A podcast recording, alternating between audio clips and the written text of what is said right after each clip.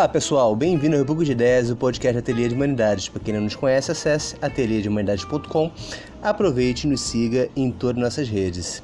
Esse episódio de hoje, que é o segundo da temporada do República de Ideias, sobre religião e secularização nos tempos de hoje, com o nome A Revanche de Deus, é uma edição de uma conferência feita por Vorney Berkenbrock, professor aposentado da Universidade Federal de Juiz de Fora e também diretor da editora Vozes, feita no ciclo de Humanidades, Ideias, Debates e Filosofia e Ciências Sociais, que realizamos nós, a Teria de Humanidades, junto com o consulado da França no Rio de Janeiro e agora também, já que é, virou Instituto Franco-Alemão, o consulado da Alemanha.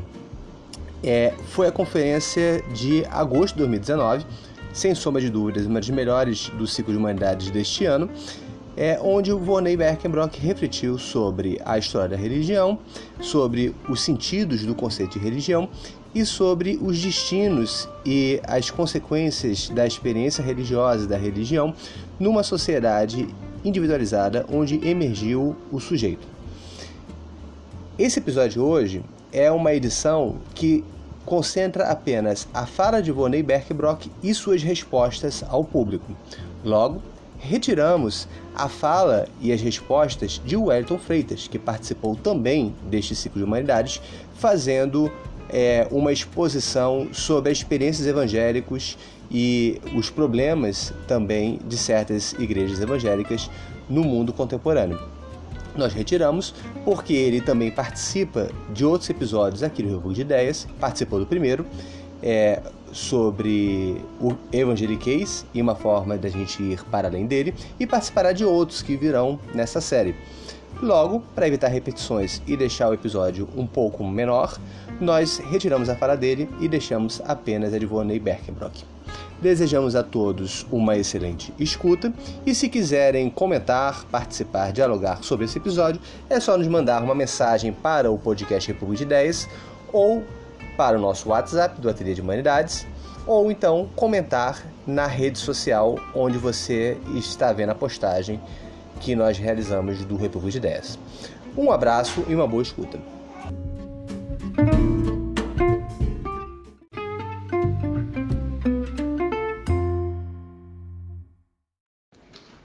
Pessoal, vocês já viram a apresentação do nosso dia de hoje, a Revanche de Deus, Religião em Tempos de Crise. É, sempre quando a gente apresenta o tema, a gente também faz uma descrição. Eu sempre sugiro que vocês leiam a descrição para já vir com a cabeça fervilhando de ideias para acompanhar a conferência e também fazer perguntas em torno da temática que a gente propõe. É, antes de falar e, e apresentar o Vonei Berkenbrock, o que é, vale falar é o seguinte: a gente tem uma parceria importante com a Bíblia Maison, agradecemos a Fanny François, ao diretor Roberto Pedretti e a todo o consulado da França. E também agradecemos hoje a presença da editora Vozes como apoiadora do ciclo de humanidades hoje, como apoiadora das atividades que a gente está fazendo. E estamos ali na frente é, com os livros sendo vendidos da Vozes e também os livros do ateliê. A gente é, já lançou os livros na Sociedade Brasileira de Sociologia e estamos aqui disponíveis também para venda. Por favor, se não foram lá ainda, deem uma olhadinha nos livros da Vozes, do Ateliê, para conhecer é, o editorial e também, a partir deles, sem qualquer frescura, como eu sempre falo Ciclo de Humanidades, poder falar com a gente, interpelar, dialogar, debater, se propor a pensar e a refletir sobre os temas que estão nos livros, sobre as publicações que a gente faz e sobre o tempo presente. Né? O Ateliê de Humanidades, enquanto uma instituição de livre estudo, pesquisa, escrita e formação, se propõe a ocupar um espaço que acaba sendo um vácuo. Um vácuo entre a academia, a sociedade civil e a esfera pública. A gente tem que realizar conexões, a gente tem um papel fundamental, intelectual, no momento de crise, não somente no mundo, como no Brasil. E para isso, precisamos de energia energia intelectual, energia de pensamento, vontade de fazer humanidade no bom sentido do termo. Né? Uma humanidade não castrada por um sistema formal ou não castrada por sistemas, por burocracias e por produtivismos ou por carreirismos. Uma humanidade que diz, sobretudo, respeito ao quê? A nós, seres humanos. São questões que não são pertinentes e relevantes. Para isso, a gente precisa se dedicar a pensar e levar a a as humanidades a sério e a humanidade a sério. Não vou falar mais para não tomar o tempo. Deixa eu apresentar o Ronei Berkebrock, que é o conferencista de hoje, que vai apresentar então a sua visão sobre o tema. É, ele é doutor em teologia pela Heinrich Friedrich Wilhelm University, Universität, Universität é, Bonn, Alemanha. É pesquisadora de religiões afro-brasileiras, com enfoque especial na experiência religiosa do candomblé. É professor, recentemente mesmo, é, é professor da Universidade Federal de Juiz de Fora, recentemente vindo lá de Juiz de Fora, e pesquisador do programa de pós-graduação é, do Instituto Teológico Franciscano de Petrópolis. Ele vai, então, trazer uma reflexão sobre o nosso tema, ao mesmo tempo como alguém que tem uma formação teológica católica e também profunda, é profundo conhecedor da área de candomblé e religiões afro-brasileiras. Por favor, Rony, vem para cá. Por favor, uma salva de palmas.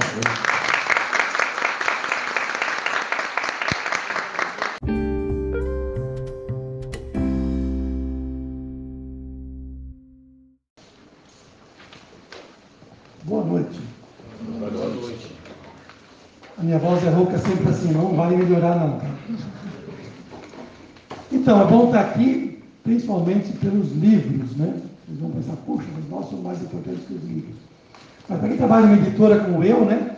Livros são vidas. Né? Livros falam muitas coisas e é tão bom estar cercado por livros, né? Por todos os lados. E não sei se vocês perceberam, mas os livros estão abraçando a gente, né? A gente forma aqui um um grupo de pessoas, uma ilha, né? Abraçada por livros. Então é bom estar aqui como uma ilha abraçada por livros. Agradeço muito o convite. Nós temos mais ou menos uma meia hora para falar isso, porque eu falo mais da conta. Vocês têm que me bloquear. Um, o tema nosso de hoje, a revanche de Deus, tempos de crise e religião, é muito amplo.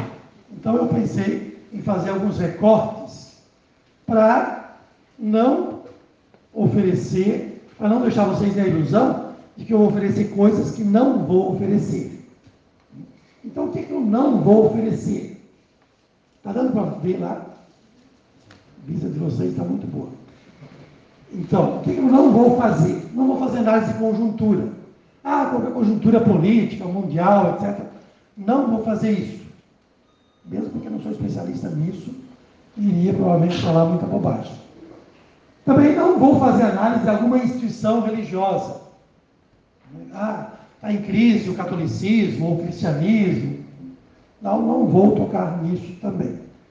Também não vou fazer análise na, da relação religião e política no contexto brasileiro atual. Também não vou fazer isso. Pode ser que eu faça tudo um pouquinho disso tudo, mas não vai ser o foco.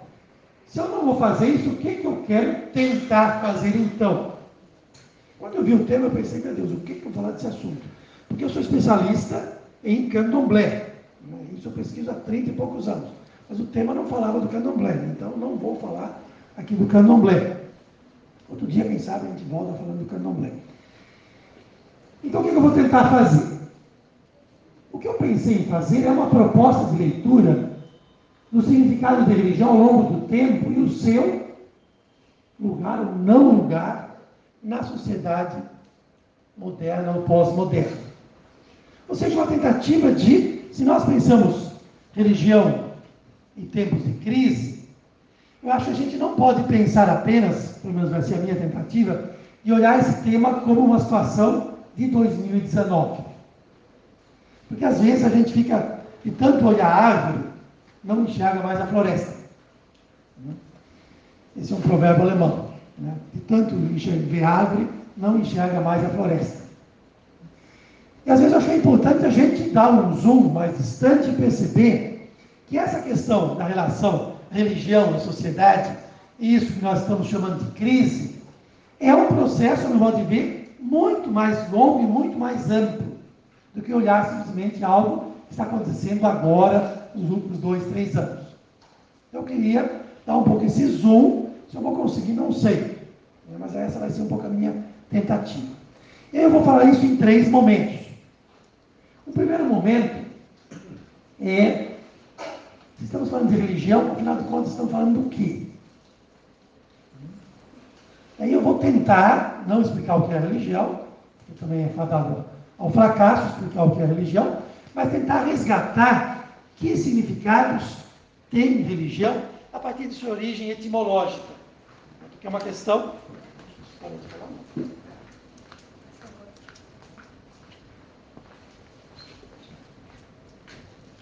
Uma questão muito interessante olhar a origem da palavra e como ela dá algumas ideias que eu acho boas. Uma segunda questão que eu vou colocar é, estou chamando de longa emergência do sujeito e os consequentes rearranjos. Quer dizer, o papel da individualidade. Para mim, isso é uma questão muito importante que nós estamos vivendo, tem a ver com a mudança que está ocorrendo do papel e do lugar da individualidade. E um terceiro, tentando juntar as duas coisas, né? Nessa questão de significado de religião e o lugar da individualidade, como uma transição do papel da religião. E a crise, então, como uma transição do papel da religião nessa, nesse novo formato da relação de uma sociedade de individualidades. São esses três momentos que eu vou tentar apresentar aqui. Então vamos só primeiro, religião, que seria isso? É, primeiro, religião é, parece uma coisa muito ampla. Diz um pensador francês, Henri Bergson, não há sociedades sem religião. Diz, temos sociedades sem arte, não sei o que ele entende por arte. Temos sociedades sem ciência, não sei o que ele entendia por ciência, mas ele diz: não temos sociedade sem religião. Também não sei o que ele entendia por religião, mas achei interessante ele dizer isso, né? Não temos história de nenhuma sociedade que não tivesse religião. Isso parece simples, mas não é assim. Porque o termo religião é um termo muito impreciso. O que, que é uma religião? Por outro lado, não temos um termo melhor. Para dizer isso que estamos dizendo religião. Mas é um termo muito, um termo muito problemático. Eu vou contar um pouco a história desse termo. Porque eu acho que o grande problema é a história do termo. O problema da história é a história do problema. Dizia lá um pensador tcheco, cujo nome não me recordo agora. Contar a história do problema é muito interessante. E a história do termo religião é interessantíssima. Vamos dar alguns passos aqui. Às vezes se usam outros termos, religiosidade, espiritualidade. Hoje está se falando em opções espirituais. É tudo tapar o sol com a peneira, né? Como a gente não tem, a gente tem dificuldade no termo religião, então vamos usar outro, achando que vai resolver o problema usando outro termo. No modo de ver, não temos nenhum termo para substituir a palavra religião, seja melhor. Porque esses termos espiritualidade, religiosidade, opção espiritual, também já estão ocupados. Não é um termo oco, né, que agora eu vou colocar nele um conteúdo. Então vamos ficar mesmo com o, tema, com o termo religião. Eu sigo um pouco Balma, né, que diz religião, sigo Balma, né? Todo mundo conhece, né? Que diz religião pertence àquele tipo de conceito sobre os quais temos muita clareza até tentarmos definir sabe o que é religião, né? Agora defina o que é religião. A gente não sabe mais, né? O que é preciso para ter religião? Não, eu sei o que é uma religião. Mas precisa ter o quê? Existe um religiômetro que pudesse aplicar, não é dizer, não, isso aqui é uma religião, não, isso aqui é uma, uma quase religião. Existe um padrão, existe um ISO. Né? O ISO é um padrão internacional para dizer certas coisas. Né? Existem padrões para dizer um monte de coisas. Existe um padrão para dizer alguma religião? Não existe. Mesmo que a gente tenha a ideia de que é muito claro que é uma religião. Isso não é. Se eu conseguir hoje confundir vocês sobre o termo religião, já me dou por satisfeito. Não é uma coisa tão simples imaginar o que é religião. E aí, para não entrar por caminhos, você pode entrar por muitos caminhos para tentar responder a pergunta religião, o que seria isso? Eu vou entrar por um caminho que é a origem da palavra. A nossa língua portuguesa, também a língua francesa, ela é derivada, boa parte do latim e do grego. Por isso nós não sabemos mais a origem da palavra. Porque vocês pensem, quem inventou uma palavra estava querendo dizer o que com aquilo. Talvez vocês nunca pensaram nisso, né? Mas é uma coisa interessante imaginar quem inventou uma palavra estava querendo dizer o quê? Então, na, no nascimento da palavra, existem ideias que talvez com o tempo se perdem, mas elas são muito interessantes. E como a nossa língua portuguesa é derivada, nós temos que ir a outra língua e explicar o que ela significava em latim, no caso a palavra religião, para tentar pensar o que ela diria em sua origem. Outras línguas não têm esse problema. Né? Eu vou contar uma, uma anedota que aconteceu comigo. Quando eu fui morar na Alemanha, uns anos atrás, eu tinha gastrite. Gastrite. E eu, aquilo estava incomodando muito, e eu queria ir ao médico para ver né, o que, que era, qual o problema, que remédio precisava. Mas para ir ao médico, eu precisava saber como que é gastrite em alemão, né? Eu não sabia. Aí eu fui para o dicionário. Alguém sabe como é gastrite em alemão? Magenschleimhautentzündung. É muito ruim, né? Por isso, muito. Por isso que dói tanto, né? Magenschleimhautentzündung. Eu tive que postergar a consulta mais uns 15 dias para decorar a palavra, né? Só que a palavra diz o que? Inflamação na parede mucosa do estômago. Eu falei, caramba, que coisa mais bonita, né? A língua que diz exatamente. Então, quem inventou essa palavra sabia exatamente o que queria dizer. Só que se a gente falar gastrite, ele tem que ir para o grego, e que significa inflamação, ele não sabe o que a palavra significa. Entendeu? Né? Então, assim, se formos para trás, quem inventou a palavra religião estava pensando o que? Não sabemos. Mas é muito interessante tentar entender como surgiu a palavra religião. E aí nós temos três hipóteses que eu vou passar aqui. A religião vem do latim, religio, né? Mas você já deve ter ouvido falar, e vem de qual palavra? Quem disse isso? Professor. Algum professor disse, né? Religião teria vindo de religar. A minha primeira hipótese. E a mais conhecida. Né? Quem disse isso foi né, religar, pelo latim significa amarrar de novo, ligar de novo, ligar de volta, também levar de volta. Né? Mas quem disse isso não foi o professor de vocês, não aqui. Isso é uma história muito antiga. Quem disse isso foi Lactâncio, um, um pensador cristão do século IV, terceiro quarto. Lactâncio é que diz: religião vem de religare, porque significa a religação do ser humano com Deus. E aí nós pensamos, puxa vida, de fato, religião vem de religar. Não, não sabemos se vem de religar. Porque Lactâncio tinha um marqueteiro muito bom, chamado Agostinho de Hipona, também conhecido como Santo Agostinho, que escreveu trocentas mil palavras, livros, etc. Escreveu muita obra. Agostinho, Agostinho escreveu muito, muito mesmo. Isso antes do Ctrl C, Ctrl V. Né? Agostinho é que vai pegar a definição de Lactâncio e vai utilizá-la no sentido teológico.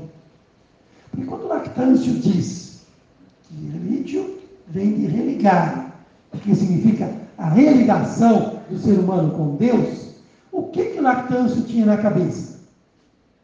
A teologia cristã, judaico-cristã. O ser humano que estava no paraíso, etc e tal, e foi expulso do paraíso, desligou-se Deus. E é preciso agora que o ser humano se religue novamente a Deus. E quem vai fazer a religação do ser humano com Deus? Jesus Cristo. O sacrifício de Jesus na cruz religou o ser humano com Deus, por isso Jesus salvou a humanidade. Então, quando Lactâncio diz religio vem de religare, ele não está fazendo etimologia, ele está fazendo teologia. E para a história entrou como se fosse verdade absoluta que religio vem de religare, por conta de Agostinho. Porque Agostinho vai pegar o texto Lactâncio, que ninguém conhece. Alguém já tinha falado, ouvido falar de Lactâncio? Quem foi Lactâncio? Né? O pensador cristão, coitado, foi condenado. Ele era professor, se converteu ao cristianismo, aí ele foi, perdeu o cargo público dele, foi exilado lá para o Cafundó do Júlia na Alemanha, depois Constantino, imperador, quando se converte ao cristianismo, chama ele de volta e o torna professor de um dos filhos de Constantino. Essa foi a carreira de Lactâncio, professor de um dos filhos de, do, professor, do imperador Constantino. Mas Agostinho pegou essa palavra de Lactâncio e escreveu uma obra chamada Sub Religio Vera, sobre a verdadeira religião. A única religião verdadeira é o cristianismo, dizia Agostinho. E com isso entrou na história essa compreensão, e aí entra um monte de livros, né, que vocês leem, que nós lemos, e consta lá, religião, vem de religio, que vem de religar. É uma possibilidade, mas apenas uma. Nós temos uma outra possibilidade, que é da palavra relege. Pode chegar aqui, chegou o companheiro de palestra mesmo. Uh, outra palavra que é religião, que pode vir de relegere. Relege significa em latim uma atuação com conspiração, uma observação cuidadosa, uma atenção, uma ação atenciosa. Uma ação atenciosa. Nós não temos uma palavra em português que vem de relegere. Temos o contrário. Interessante. Conseguiu a palavra que vem de negligere, negligenciar. Né? Uma ação desmazelada, sem cuidado negligente.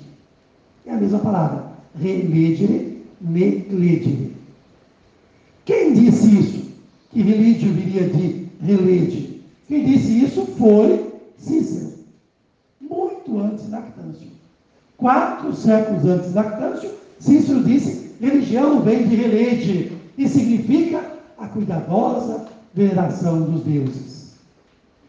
Ele escreveu isso numa obra chamada de cultos de oro, sobre, desculpa, de natura de oro, sobre a natureza dos deuses, num capítulo de cultos de oro, sobre o cultivo dos deuses. Como cultivar os deuses. Porque a religião romana era uma religião não ligada a um credo, a uma doxa. Se estuda a história das religiões, a religião romana não é destacada por ter doutrinas, mas por ter cuidados. A religião romana é a religião do cuidado com os deuses. Eram cultos geralmente familiares, e os cultos familiares primavam, cada família cultivava o seu Deus. A palavra cultivar, a palavra culto, em latim, é a mesma palavra. Por isso, cultuar o Deus era cultivar o Deus. Bastante próximo do que tem a Índia, por exemplo, a tradição Bhakti, ou que tem o candomblé com a filiação ao seu orixá. Você cultiva o seu orixá. E na tradição nossa ocidental cristã, nós temos a ideia de religião né, como doxa, como doutrina, como verdade. Enquanto que os romanos, a religião era algo a ser cultivado, era uma atitude.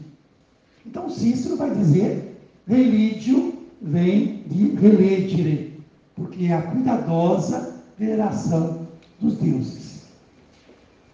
Os romanos tinham tanto cuidado com os deuses que, segundo me contaram, eu vou contar para vocês como me contaram, tem um gesto que a gente vê no nosso meio como algo romântico, que é o noivo levar a noiva para o quarto de núpcias no colo, não é isso? Vocês aqui, quem é casado, levou sua noiva no colo? É extremamente romântico isso, não é? Ir para o quarto de núpcias, a noiva no colo. Não é isso? Isso vem da religião romana. E não era um gesto romântico. Era um gesto religioso. Porque a noiva cultivava os deuses da família dela. E ela, ao ir para a casa do noivo para casar-se, ia passar a cultuar os deuses do noivo.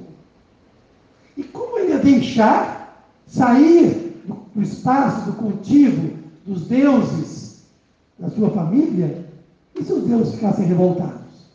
Se os deuses resolvessem se vingar? A revanche de Deus, não é isso? Os deuses são, eles não gostam de certas coisas. É por isso que o noivo ia na casa da noiva, pegava ela no colo e levava para a sua casa, para que ela não saísse caminhando do espaço religioso de sua família para não abandonasse os seus deuses. Era um gesto religioso, era um, era um ritual muito interessante. Esse é o contexto da religião romana. Por isso a gente consegue entender o que diz Cícero, a cuidadosa veneração dos deuses. Então, religião nesse sentido está mais ligado a uma prática, a algo a ser cultivado, e não a um conteúdo, a uma doutrina, algo, não é? Um, muito próximo da palavra ritus, em latim, né? Quer dizer, feito de maneira certa. Rite, em latim, é algo correto. A palavra correto tem a palavra rite dentro. Ritual vem de algo correto.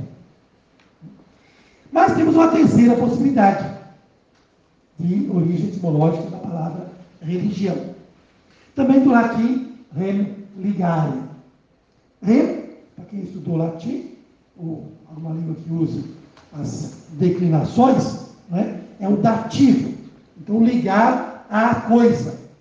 Em português a gente chama de objeto indireto. Né? Re, res, república, né? significa coisa. República, coisa pública. Religare significa ligar à coisa. Expressão que significa amarrar a coisa, sendo entendido como cessar as inquietudes, sossegar a inquietação. É uma expressão latina para dizer encontrar a resposta. Mais ou menos como nós dizemos em português, caiu a ficha. É remligar. A pessoa ligou a coisa. Disse, ah, a coisa com crase. Né? Entendeu o que estava acontecendo. Então existe a expressão latina também, que é possível que religio venha de rem ligar, de entender o sentido da coisa. Nós não temos nenhum texto, nenhum pensador antigo, nem dito isso, mas etimologicamente é, é possível. E o contexto romano, passar rapidamente isso, tem palavras que nós usamos muito na nossa, nossa língua, mas que eram palavras da religião romana. E o cristianismo absorveu, mas na religião romana tinha outro significado. Né? Eu falei a palavra rito, que vem de riter, que vem de um radical indo-germânico, rité, que significa correto, alinhado, por isso o ritmo, a aritmética, essa mesma, esse mesmo radical, né? a palavra rito é fazer algo correto, a religião romana, os rituais eram fazer as coisas corretamente, não errar nas coisas. Né? Outra palavra do, do, latim é a palavra fé, que vem de fidei, que vem de fedos, que significa pacto. Fé é um pacto. E era o pacto que o mais forte oferecia. Era, era uma palavra que tem origem política. O Império Romano, quando vencia um povo e oferecia a eles a aliança, oferecia para eles um fedos, um pacto. E o povo que era conquistado, que aquecia ao pacto, tinha o que? Pietas. Pietas era aquecer, que é a palavra piedade, né? Era aquecer ao pacto. Então são duas palavras, fé e piedade, que vêm do contexto político, que foram absorvidas pelo contexto religioso. Né? Ou a palavra superstição, essa é muito interessante. Hoje a palavra superstição significa algo errado, né? isso é uma coisa supersticiosa, uma religião meio errada, né? Mas não é bem religião, é superstição. Ela nasce no mesmo contexto da religião romana, superstício, significa literalmente estar acima, superstare, era usada essa palavra para dizer alguém que não observava corretamente o rito, que fazia avacalhadamente, né? que não, ele se achava acima, acima dos deuses.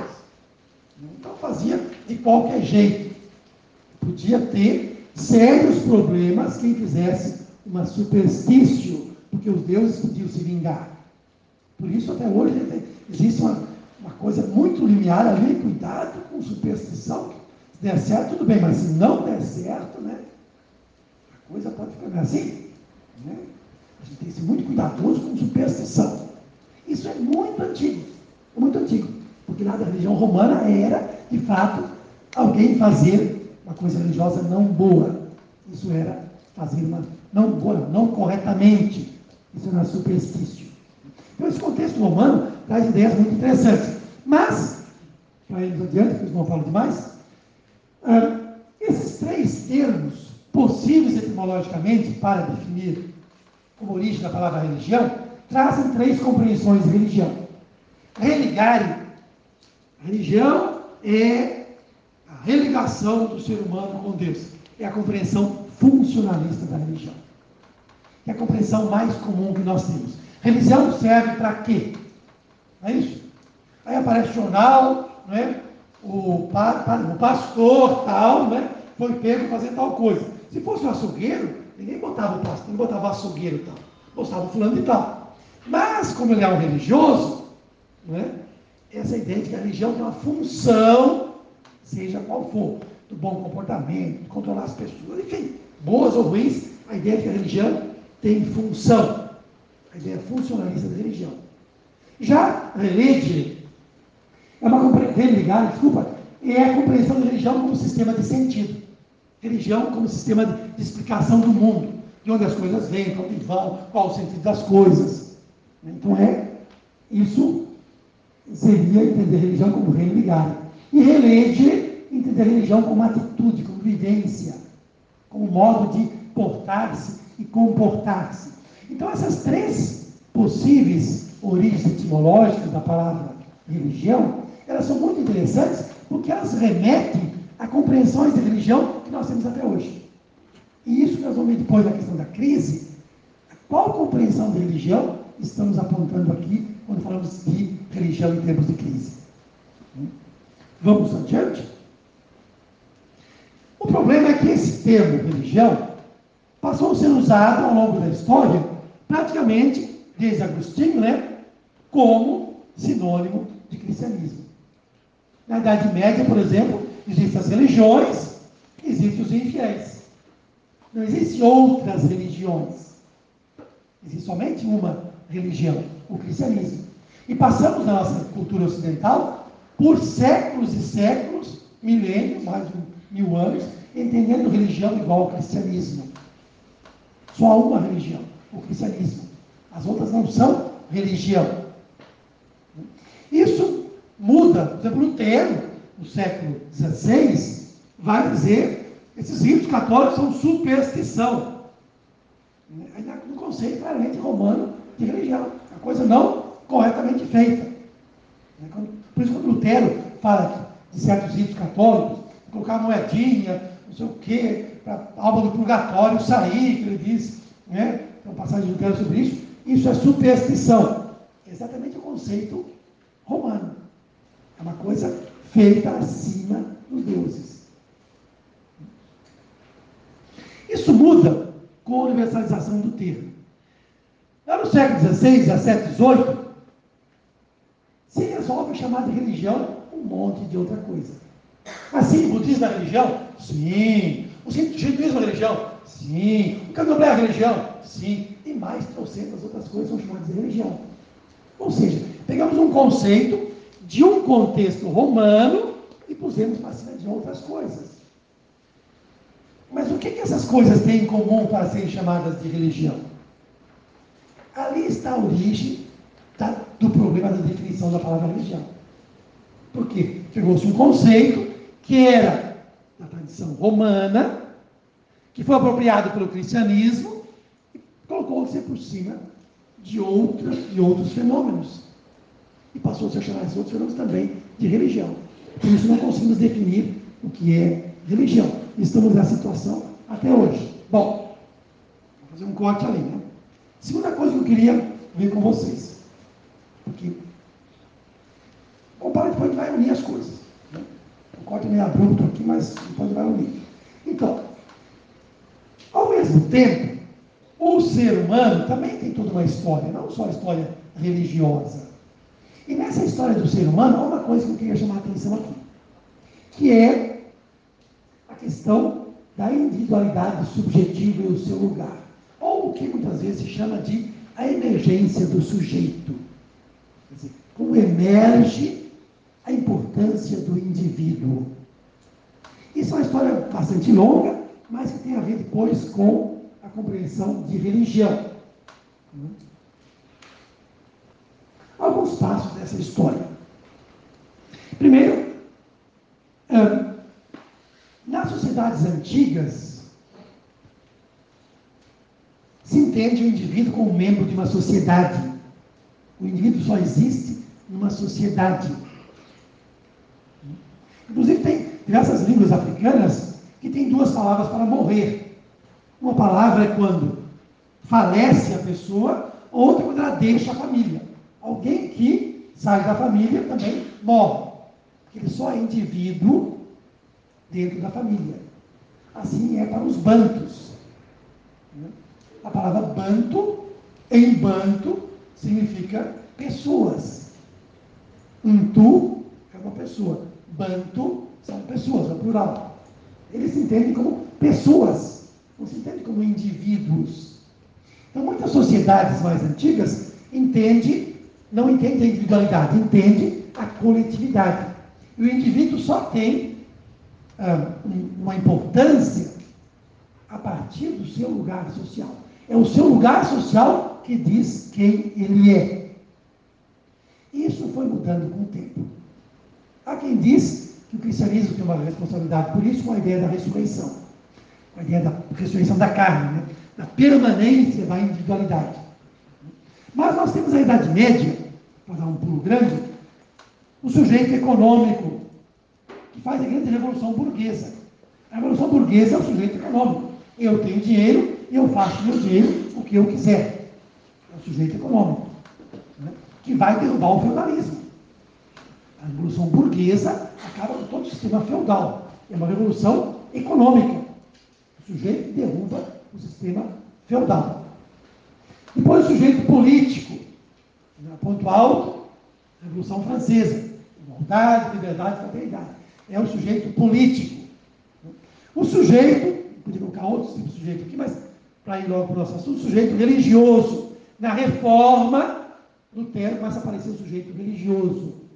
Porque Lutero, segundo diz lá, no encontro com o legado papal, cujo nome não me esqueço agora, na Dieta de Worms, em 1520, ele, depois da discussão, o legado papal vai dizer: você tem uma noite para pensar e no dia seguinte relé, renegue tudo o que você escreveu. E Lutero vem outro dia e diz: nicht. Eu estou aqui, quer dizer, essa é a minha posição e outra não me é possível. A minha consciência não permite. É o sujeito religioso. Ele, como sujeito religioso, diz: não, a minha consciência não permite. Então, o lugar onde o sujeito religioso começa a aparecer, né? isso não deu muito certo, porque logo as pessoas começaram a escolher entre ser católico ou ser protestante, e deu uma confusão enorme na Alemanha E chegaram então a um acordo, né? que tem esse nome lá em latim, né? e os religicus regios, regio, ou seja, conforme o rei também a religião. Por isso, na região norte da Alemanha, que é a Escandinávia, é protestante. A partir da Renânia para baixo é católica. Por quê? Os príncipes ficaram católicos, o povo ficou católico. Os príncipes ficaram protestantes, o povo ficou protestante. Ponto. É esse princípio que foi aplicado, que estava dando confusão com o sujeito religioso. Mas o sujeito religioso continuou né, em muitos passos.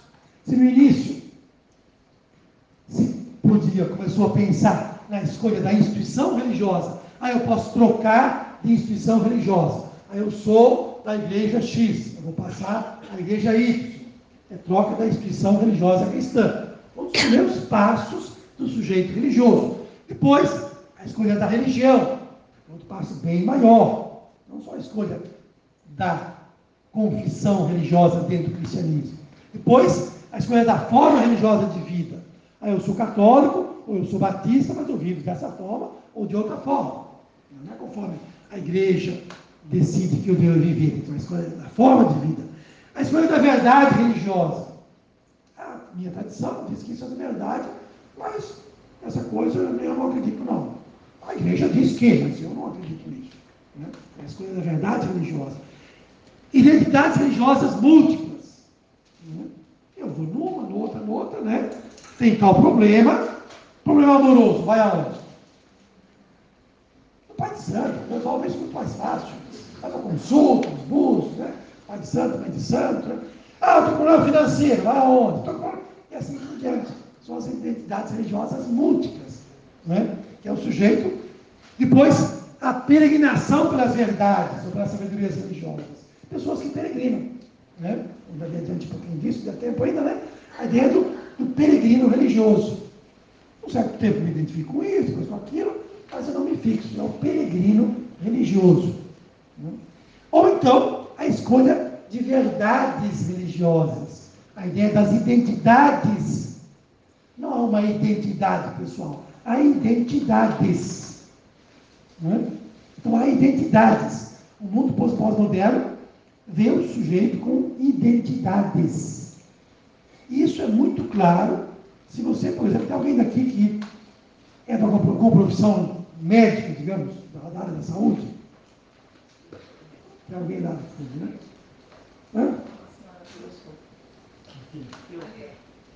Desculpa perguntar qual que é. Ginecologista. Né? Aí você imagina estar no supermercado, fazendo compra, né? Já deve ter acontecido um monte de vezes. Aí chega aquela senhora perto e fala, ah, doutor, como é que a senhora chama? Lúcia. Lúcia. Doutora Lúcia, eu estou com uma coceira, não sei o que. Eu estou fazendo compra, não sou doutor aqui, certo? É constrangedor, é meio constrangedor isso, né? a pessoa fazer consulta no meio do supermercado. Isso é a pós-modernidade, identidades múltiplas. Quando eu estou no supermercado, eu não sou um ginecologista, eu estou fazendo compras. É assim? Não tem coisa mais chata, eu sou padre, não sei se vocês sabem, né? Você vai no restaurante almoçar, aí vem alguém, fica de longe e fala, oi Frei, tudo bom? O restaurante inteiro olha para você e fala, ah, um padre comendo ali, né? Tem que estar no restaurante. Não? Isso são as identidades múltiplas da pós-modernidade. Nós temos uma identidade onde estamos. Não queremos ter a outra identidade naquele lugar. Percebe? Nós estamos dentro disso, achamos que é meio absurdo identidades múltiplas. Não, nós temos isso. Isso é a identidade da pós-modernidade. E somos religiosos, o ambiente religioso, né? Aí você encontra lá, né? O pastor, né? Não, não sei, não vou dizer o que vai estar fazendo, não. Tá? Mas, ô pastor, né? De brinquinho, pastor, que é isso? Né? É só porque se, se coloca uma identidade, um tal perfil. Né? Então, essas questões é, estamos exatamente dentro da pós-modernidade, das identidades múltiplas. Né? Onde, vamos continuar aqui, porque senão eu me perco no assunto. Então, onde nós chegamos com a emergência do sujeito? Chegamos à identidade individual, que é a grande musa da pós-modernidade. É a identidade individual. Hoje tudo é individualizado. Você ir no supermercado e vai ver isso. Né? Costumo dar um exemplo, shampoo. Alguém de vocês compra shampoo? Não se compra mais shampoo hoje. Não tem mais shampoo. Só tem shampoo para cabelos oleosos, shampoo para cabelos secos, shampoo para cabelo afrodescendente, shampoo para cabelo estressado, shampoo para cabelo com duas pontas, shampoo para... Não é assim? Não tem mais simplesmente shampoo. E quem não sabe qual é o seu tipo de cabelo? O mercado resolveu isso. Chama-se shampoo para cabelos normais. É? Que todo mundo não sabe o que é, se acha que é normal. Certo? Né? Exatamente isso é a pós-modernidade. A emergência do sujeito, a identidade individual. Né? Isso é uma coisa muito interessante, que diz a fragmentação das macroestruturas de sentido para estruturas pequenas. Né? Então, a sociedade das identidades individuais. Um autor que trabalha muito isso, que é um autor coreano, que é professor na Alemanha, Byung-Chul. Tem um livro chamado Sociedade do Cansaço, ele diz a nossa sociedade, nós estamos vivendo há 200 anos, criando tudo em torno da individualidade. Você tem que ter a sua conta bancária, a sua profissão, a sua religião, o seu médico, a sua ginecologista e assim por diante. Criamos remédios antibióticos, antibióticos, tudo para defender o eu. E quem defende você de você mesmo? O eu se tornou inexpugnável. E o eu não aguenta tudo isso. Ele diz que nós estamos fadados a uma sociedade do cansaço. Porque o eu não aguenta tudo isso. Mas nós não estamos percebendo ainda isso. Né? Por isso estamos na sociedade da individualidade. Então o que acontece, eu estou chegando ao terceiro ponto, nesse cruzamento né, da religião no tempo de transição do sujeito, que é a crise do conceito da religião. Então, aqui alguns elementos, né, porque a compreensão funcionalista da religião prevaleceu no seguinte: nós entendemos religião como serve para quê? E é isso que está em crise. A grande crise da questão religiosa é a compreensão funcionalista, que foi muito reforçada, principalmente pela sociologia, né? Weber e Durkheim, que vão, são os pais chamados pais da sociologia, que vão entender, Weber vai entender a religião como a racionalização e a organização da existência. A religião é que racionaliza, né? Hoje, hoje é que dia da semana mesmo? Quinta, né? Depois vem sexta, depois vem sábado, depois vem domingo. Isso é uma racionalização religiosa. A religião que botou a racionalização do tempo. Por que, que o domingo não se trabalha? O domingo, da tradição cristã, etc. Todo, e assim, Weber vai dizer, a religião racionaliza toda a existência. Durkheim, quase na mesma época, vai dizer, a religião é a matriz de sentido. É quem faz o ideal coletivo. As individualidades têm ideais que projetam e formam a sociedade escrito em maiúsculo, vai dizer Durkheim, não é? do qual a consciência individual depende. De modo que nós, ao levantarmos de manhã, não precisamos decidir o que são ideais da sociedade. Isso é a matriz social. Ele diz isso é religião. Então, essas compreensões funcionalistas de religião, elas ah, influenciaram muito essa compreensão que nós temos hoje de religião.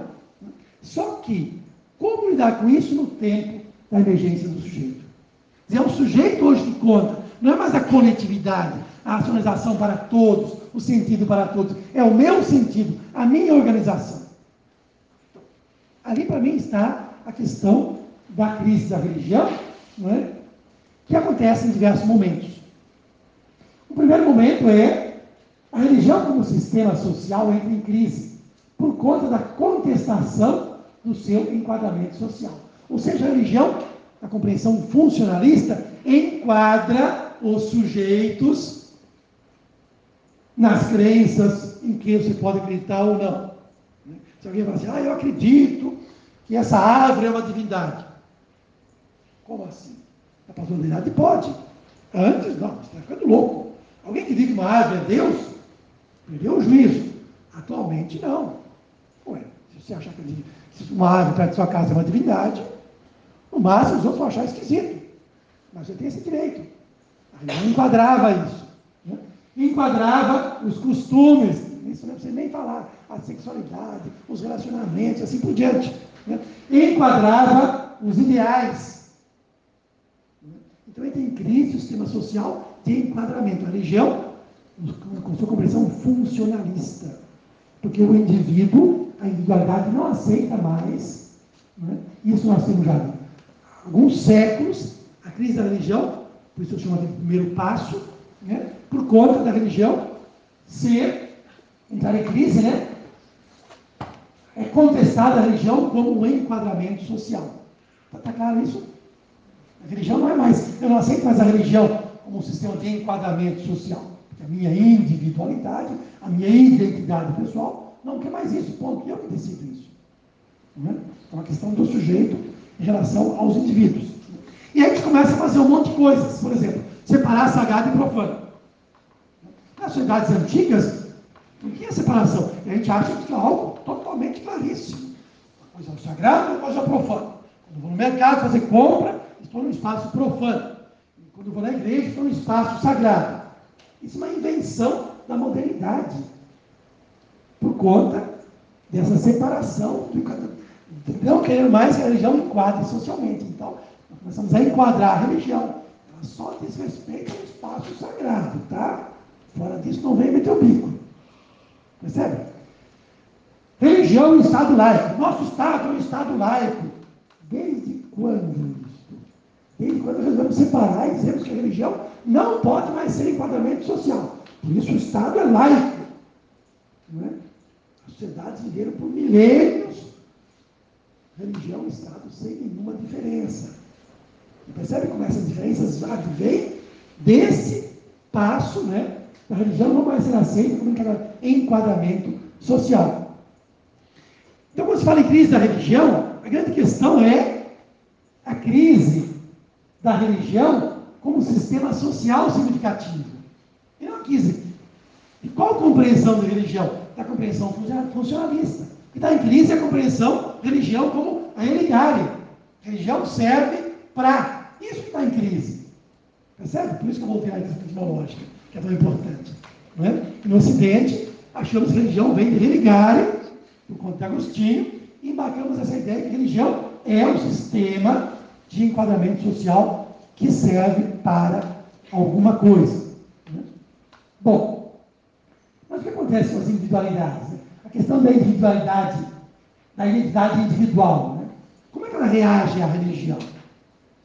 Aí umas coisas interessantes, né? porque sempre estamos no conceito, vou passar rapidamente isso aqui, algumas ideias que eu acho interessantes, selecionei alguns pensadores uh, atuais sobre isso, né? Pós-modernidade, ela muda a compreensão de centro. O centro de uma cidade hoje, o Rio de Janeiro é muito grande, né? Uma cidade menor, Petrópolis, onde eu moro, né? Na cidade, na entrada da cidade, tem uma plaquinha com a flechinha indicando centro. Então, a segunda palavrinha ali. Ah, centro histórico, não é mais centro. Então, lá, algum tempo já foi no centro. Agora é um centro histórico.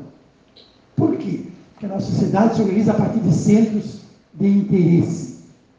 Nós somos policêntricos. O centro está onde está nosso interesse. Se eu me interesso por esse tipo de debate aqui, isso para mim é um centro.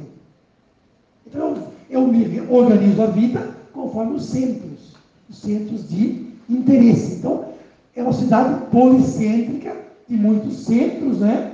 Onde então a religião passa a ser vista a partir do interesse. A religião é significativa a partir de seu interesse, e não a partir das propostas dela. E aí tem pensadores interessantes ali, uma Fesoli, que vai, me chama Fesoli, que vai dizer, estamos nos reorganizando a sociedade individual a partir do que ele chama de tribos urbanas. As novas tribos. Então, se eu sou de tal, tal, tal grupo, eu formo tribo aquele grupo. E nós pertencemos a um monte de tribos. Não sei a quantas tribos vocês pertencem. Né? Mas eu, por exemplo, sou um cachacier. Já ouviu falar nisso? Não? Um degustador de cachaças. Não cachaceiro, não confunda cachaceiro. Cachacier, estudei esse negócio, gosto de ter cachaças inteiras, envelhecidas, cachaça maltada. Forma uma tribo quem entende disso. No outro momento, eu formo uma tribo com quem forma um grupo ecológico. No outro momento, eu formo uma tribo com quem forma a Igreja Católica. No outro momento, eu formo uma tribo com quem faz ecumenismo. E assim por diante. A ideia de uma filosofia é que nós formamos novas tribos, tribos urbanas. Né? Outra ideia interessante da IVLG diz: existem hoje dois padrões religiosos, o peregrino e o convertido. O convertido é aquele que entra para a religião e tem certeza absoluta que ali está a salvação. E todo o resto é perdição. Chamamos isso de fundamentalismo. Não sei se a palavra é correta, mas isso é uma compreensão clara. Ah, uma compreensão antiquada. Não é. É pós-moderna. Né?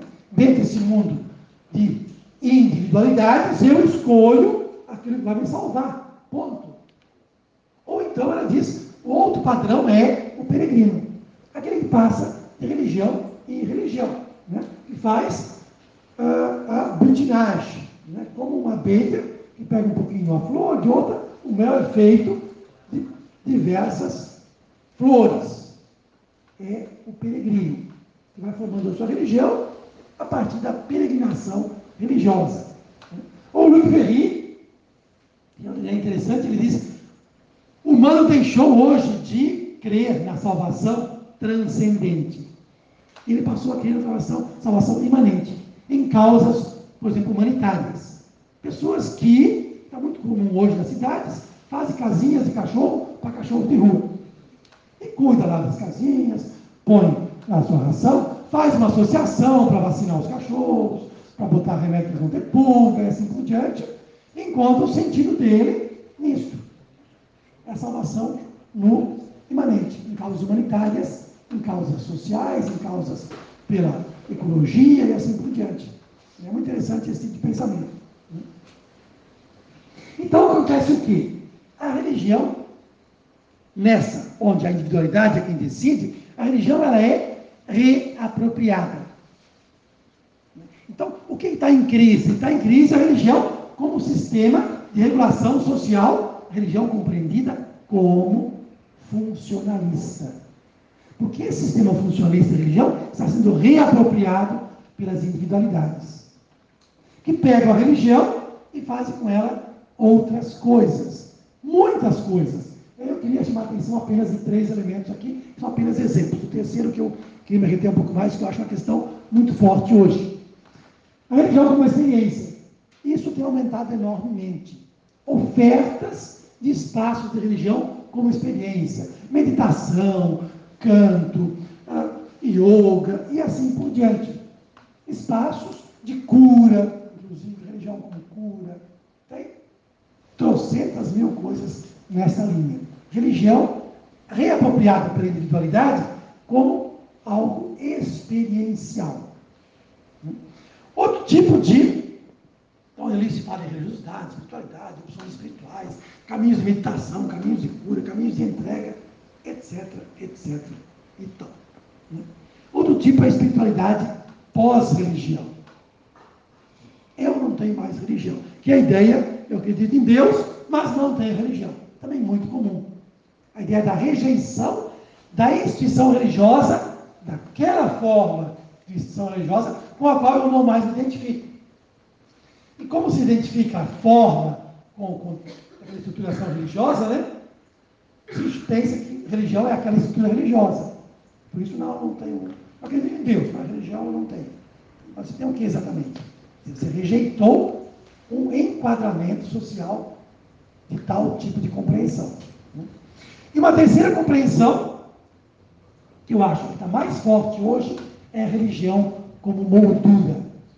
Como as religiões têm uma forte ascendência sobre os indivíduos, né? Então na reorganização das individualidades, usa-se a religião como moldura para abrigar centros de interesse.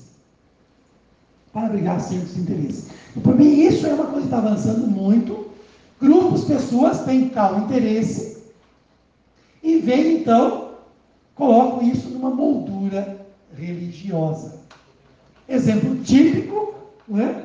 Eu quero dizer que família é uma coisa composta de pai, mãe e filho. O resto é bobagem.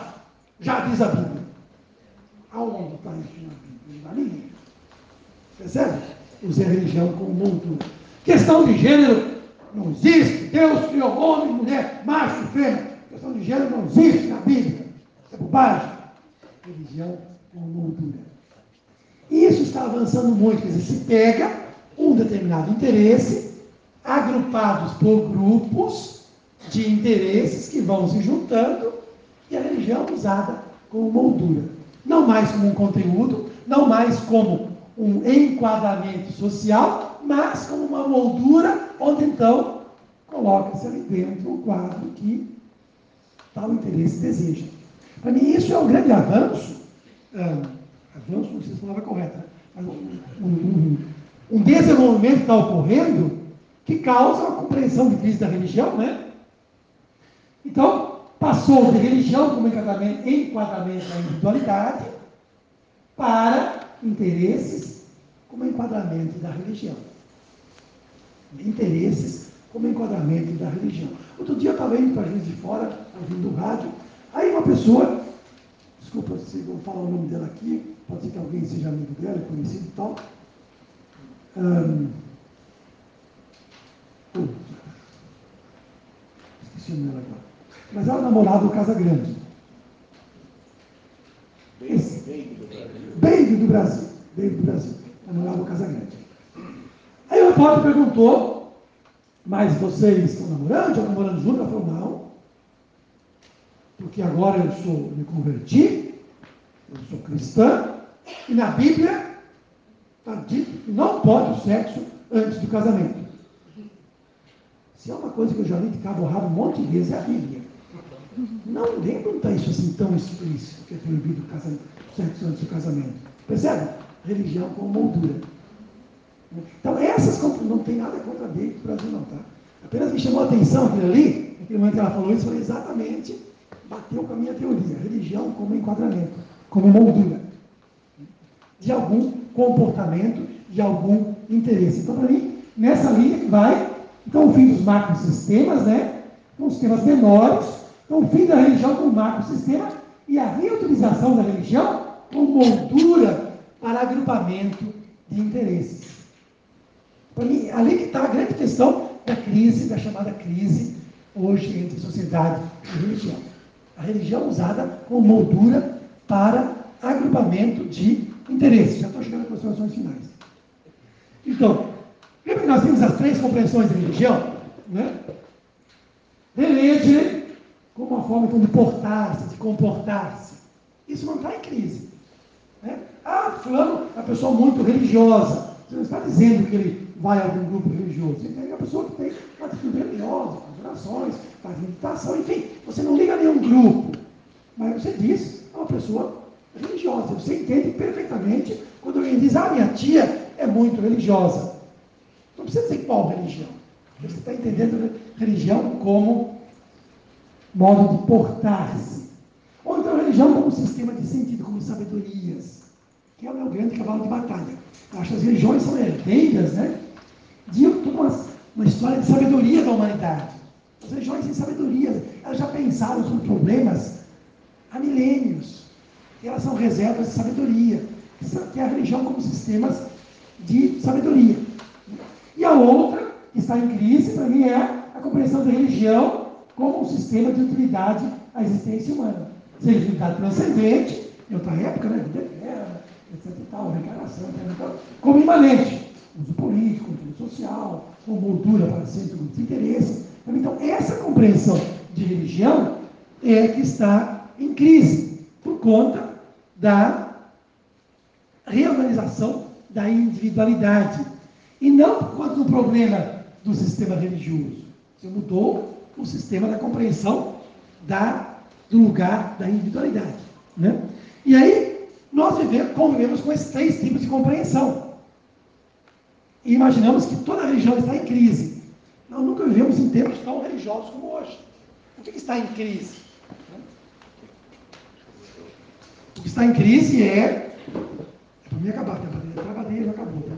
Que está em crise, né? É essa compreensão, no modo de ver, utilitarista da religião e que está se moldando também, se modificando também. Mas não está em crise a religião como compreensão de sentido, como compreensão de forma de vida, né, de atitude e assim por diante. Então, funcionalista, como é que nós mais manejamos, é a que está com o problema. Se nós fôssemos seguir Cícero, a religião como atitude, estaríamos com problema ou não? Talvez sim. Porque o que estamos fazendo, não é? Talvez seria superstição, mas os deuses iam se vingar. Por isso a revanche de Deus. Obrigado.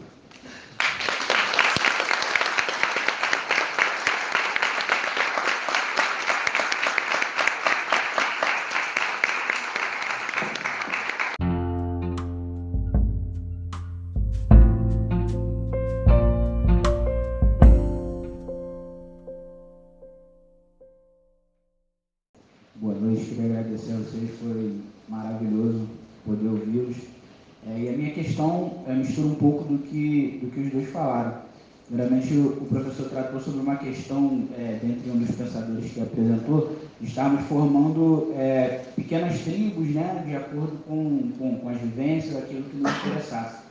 E, ao mesmo tempo, em relação a uma sociedade de consumo.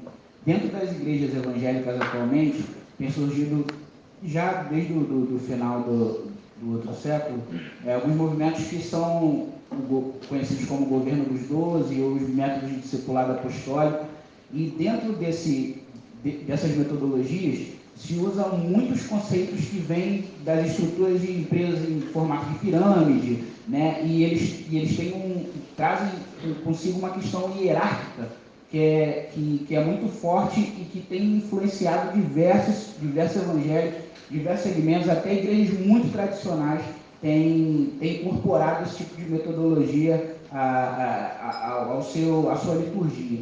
Eu queria saber de, é, dos dois, se alguém tem uma, uma opinião mais, mais aprofundada sobre se esse tipo de movimento não seria um do, dos fatores que influenciam a forma como os evangélicos têm se portado diante do poder, ou se talvez ele seja muito, se é muito pequeno para o que a gente tem visto ascensão ao poder. Eu queria saber uma opinião do senhor acerca desse tipo de movimento dentro da, da igreja. Próximo. Mais alguém agora?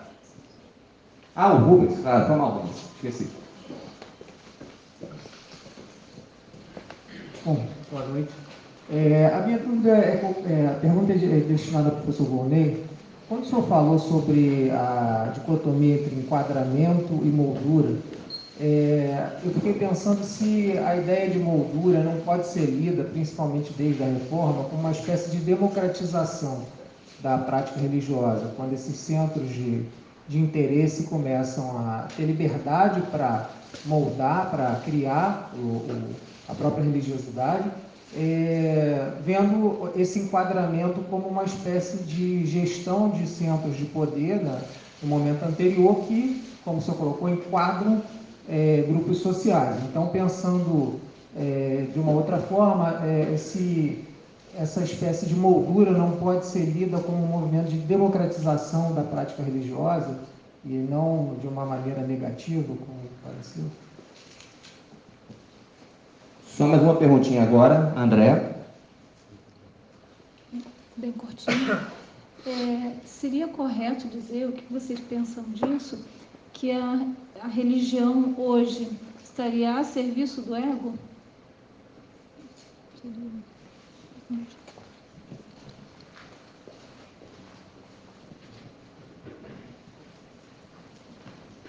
Muita coisa perguntada. Vamos rapidamente aqui. Essa questão da relação religião e economia é um casamentozinho antigo, sabe? E se existe hoje, cara, apropriação por conta dos grupos religiosos de compreensões advindas da economia, o contrário eu acho que é até mais forte. Não sei se já participaram de uma empresa de planejamento estratégico. Qual a primeira coisa que faz o planejamento estratégico da empresa? Qual é a missão da empresa? Né? De onde vem a palavra missão? Da religião. Da religião. Né? Então, assim, a, a, a, economia já se apropriou de muitas coisas da, da religião. Fala-se hoje em terceirização. Né? O termo da economia, isso vem da religião. Né? Os monges rezam lá ofícios divinos, cinco horas por dia. Isso foi instituído lá atrás porque os nobres pagavam eles para rezar. Né? Eles terceirizaram a oração. Né? Então, assim, essa questão é uma relação, mas é uma relação muito interessante. Porque mostra que, se a gente olhar ao longo dos séculos, muito mais amplo, Não dá para ver as duas coisas como separadas, como se fosse economia. É um âmbito, a religião é outro âmbito. Eu acho que é uma, uma ilusão da modernidade isso.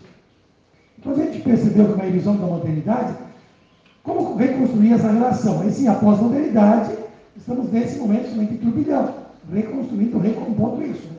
Então, para nós é um pouco estranho como isso está se recompondo em diversos aspectos, mas é uma relação muito antiga, muito antiga. Né? Também a religião e poder, uma relação extremamente antiga essa. Né? Ah, porque às vezes nós pensamos que somente hoje há uma relação de religião e poder. Claro que o que estamos vendo hoje é nosso, por isso nos aperta o calo, né? Mas se olharmos historicamente, já teve praticamente tudo nessa relação. Né? Acho que a gente não pode olhar só como se fosse o momento atual. Né? Isso não quer dizer, ah, então o momento atual não tem importância. Não, o momento atual é o único que nós vivemos. Nós não vivemos no, no, no período egípcio, onde Faraó era filho de Deus. Não, nós vivemos no momento atual. Por isso, a responsabilidade nossa é atual. Né? De nós tentarmos como separar, como compreender melhor essas relações que historicamente aconteceram já de muitas maneiras. Né? Então, como aprender da história. Né? Ah, eu sei que é um termo muito longo, mas eu acho que é uma relação interessante essa.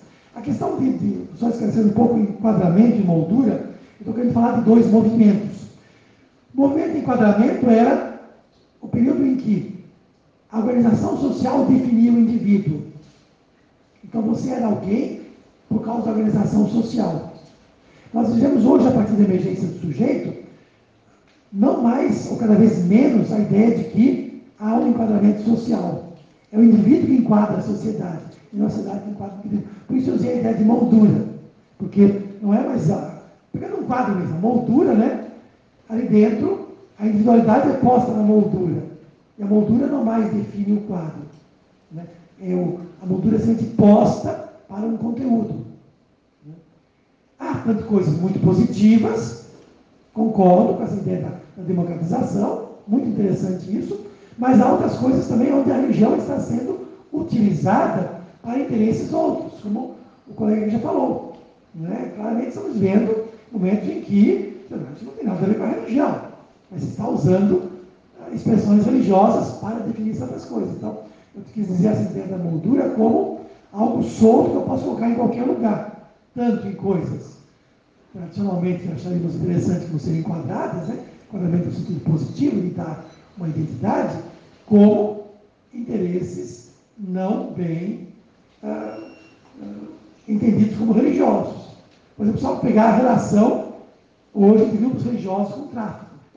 Né? É uma moldura, você está usando a ideia religiosa né, para fazer o tráfico. Né? Inclusive para perseguir as casas de um bando de candomblé. Né? O que é um absurdo. Né?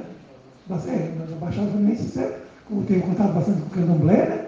isso é uma coisa totalmente absurda. Então, nesse sentido que eu usei, de fato, mais negativamente a ideia de, de, de moldura, né? Eu acho que está acontecendo o uso da religião apenas como moldura, sem qualquer compromisso com o conteúdo. Mas passa a palavra adiante. Eu sei que vai falar mais breve também. Não é muito a minha praia essa questão da religião. Mas eu acho que essas três compreensões que eu coloquei antes, acho que elas falam um pouco nessa ideia. Eu penso que a religião, ela, há toda uma tradição de compreensão da religião ligada à ideia do ego, a ideia positiva, da individualidade, do eu, que se afirma, como diz Mircea Eliade, como um ser aberto. O ser humano que não se entende como um ser fechado. É um ser. Nós entendemos que as nossas ações são fechadas em si mesmas. Nós entendemos que a nossa vida tem algo mais. Ninguém entende que hoje é a sua plenitude, não é assim? Não, hoje eu já realizei tudo o que eu quero realizar, não tenho que realizar mais nada. Não. Nós sempre nos entendemos como um ser que vamos realizar, um ser aberto, aberto ao futuro. Né? E isso é uma, é uma questão do ego que percebe a transcendência. O ego não é algo fechado. O ego, o ego é um grande impulso de transcendência. Porque nós, a nossa individualidade nos impulsiona, né? O ego, o eu, não sei bem como traduzir isso, porque a palavra eu não é muito bem a tradução de ego, né? Mas essa percepção da, da individualidade, para a nossa espécie humana, é a percepção transcendente. Não é a percepção fechada, é a percepção aberta. para usar a expressão de Eliade, né? Ser humano que se entende como um ser aberto. Então, essa relação religião e ego pode ser extremamente positiva, mas pode ser também extremamente negativa quando, novamente, usando a expressão anterior, o ego usa a religião como moldura para, para usar a expressão dizer, para aparecer, fazer negócio, uma série de coisas. Né? Ele está usando simplesmente o ego, está usando a religião como, como moldura. Né? Então é, é, também uma questão como vemos a relação. Mas eu acho que não podemos necessariamente ver como, como negativa, pelo contrário, acho que a religião tem uma grande contribuição à ideia do ego. Não há como entender individualidades na história humana sem entender como as religiões viram isso. As religiões viram o que é a espécie humana, a questão da criação, tudo isso é muito importante para a autocompreensão do ser humano. Então há todo um papel positivo também no modo de ver nessa, nessa relação religião e ego. Né? Zé Bueno, manda ver aí. Oi, traz. Boa noite. Boa noite, professor Ronei. É, na verdade, eu queria. É, você falou do, do sul-coreano, e eu li recentemente A Sociedade do Cansaço. Acho que tem um link forte e eu gostaria de saber a sua opinião. Esse indivíduo de hoje, né, esse indivíduo exacerbado, cheio de, cheio de si, e o papel, quer dizer, a crise da religião e o indivíduo como esse vazio em si. Então, não seria o momento, assim, a volta lá, então, o religar, é, é, seria necessário ele se religar porque está tão. Ele faliu, né? a falência do indivíduo e a religião como esse, esse link, essa conexão com a divindade, enfim. O que, é que o senhor acha sobre isso? Obrigado. Mais alguém?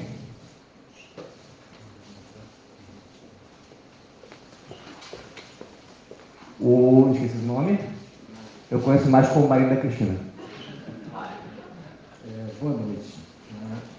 Eu gostaria de aproveitar a oportunidade para perguntar, é, diante de tudo que foi exposto por vocês, como é que fica o conceito né, de salvação né, nesse cenário que está desenhado? Boa noite. É, a minha pergunta é para o professor Valnei.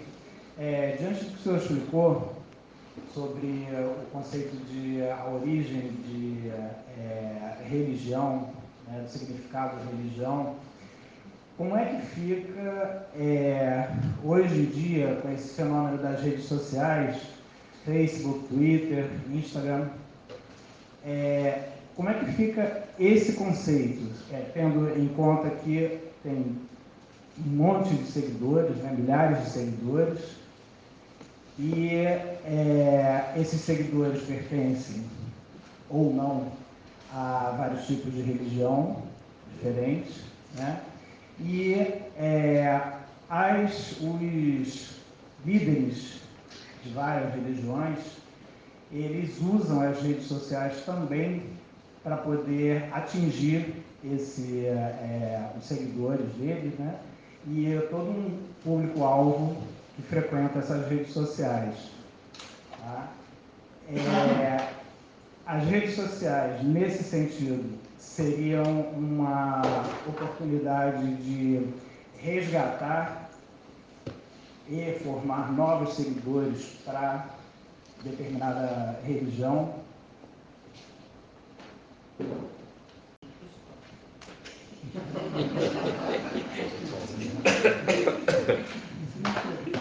rapidamente, que nosso tempo está preocupado com o tempo, né? Já é 5 para as 9. Eu também deveria estar preocupado com o tempo, mas eu esqueci de, de, 5 para as 9. de me preocupar. 5 para as 9. A gente pode ir até mais uns 10 minutos, 15 minutos. Massa, né? Então, a questão do coreano Byung Chul Han. Ele não é nenhum profeta de pregação. Né? É muito interessante, ele é muito analista.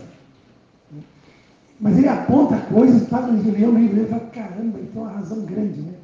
Você, o primeiro livro dele, que é o mais conhecido, A Sociedade do Cansaço, ele vai fazer essa análise que estamos, na sociedade, caminhou crendo piamente nisso, né? Desde Nietzsche, que é o grande profeta da individualidade, né?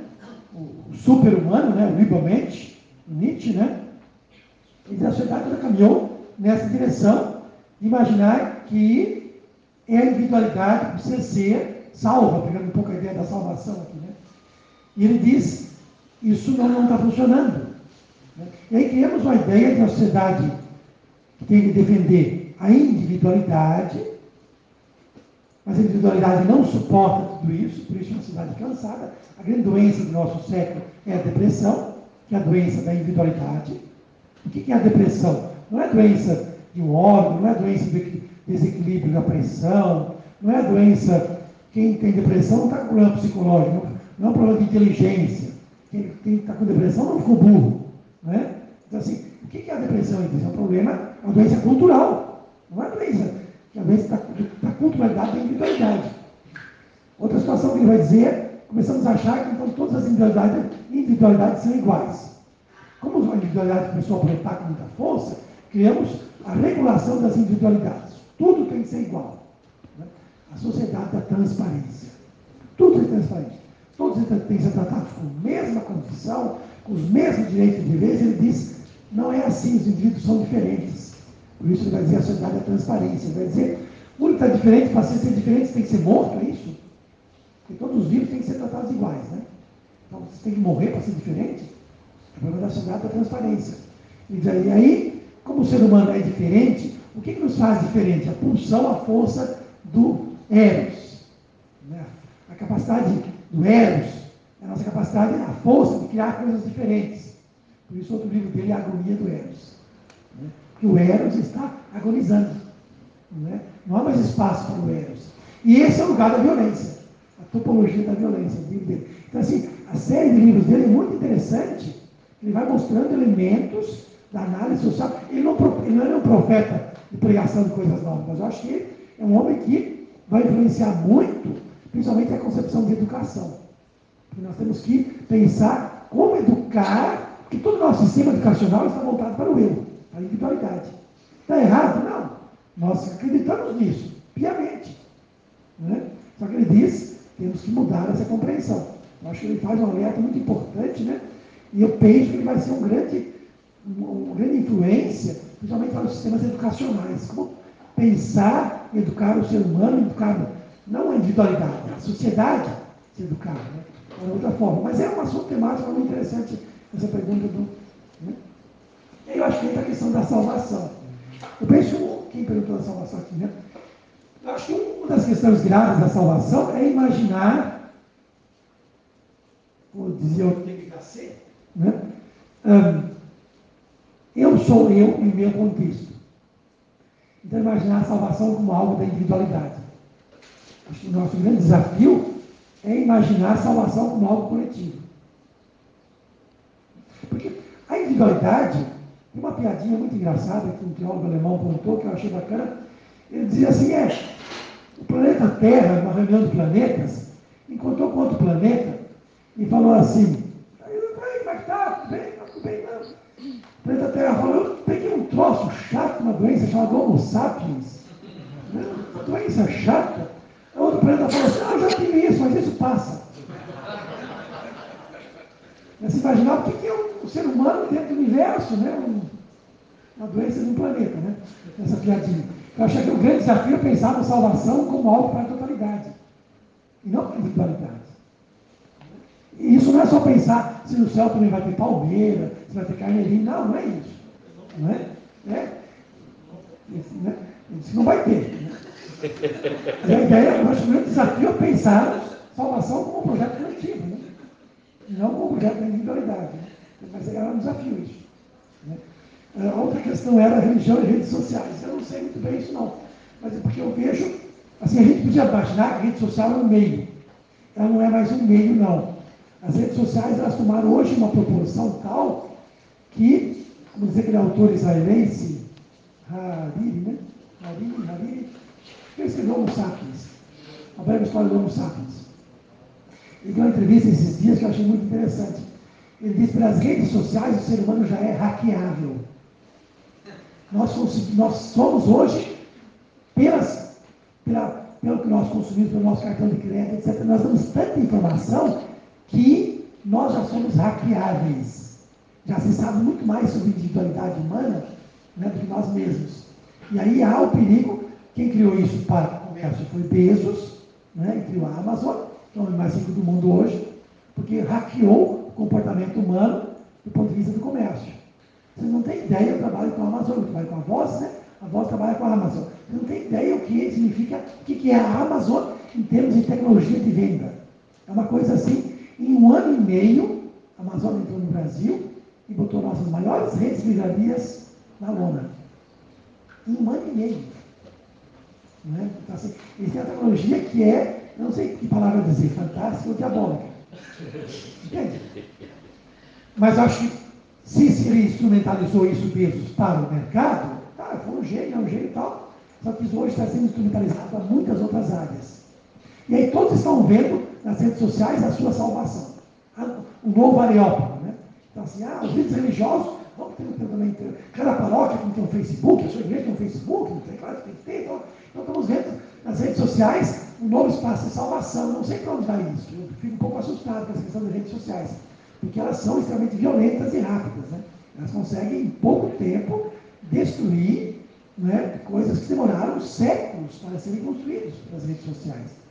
As redes sociais conseguem destruir isso. Então, assim, eu tenho um pouco receio, não é que eu sou contra as redes sociais, mas eu penso isso é algo meio incontrolável, muito rapidamente.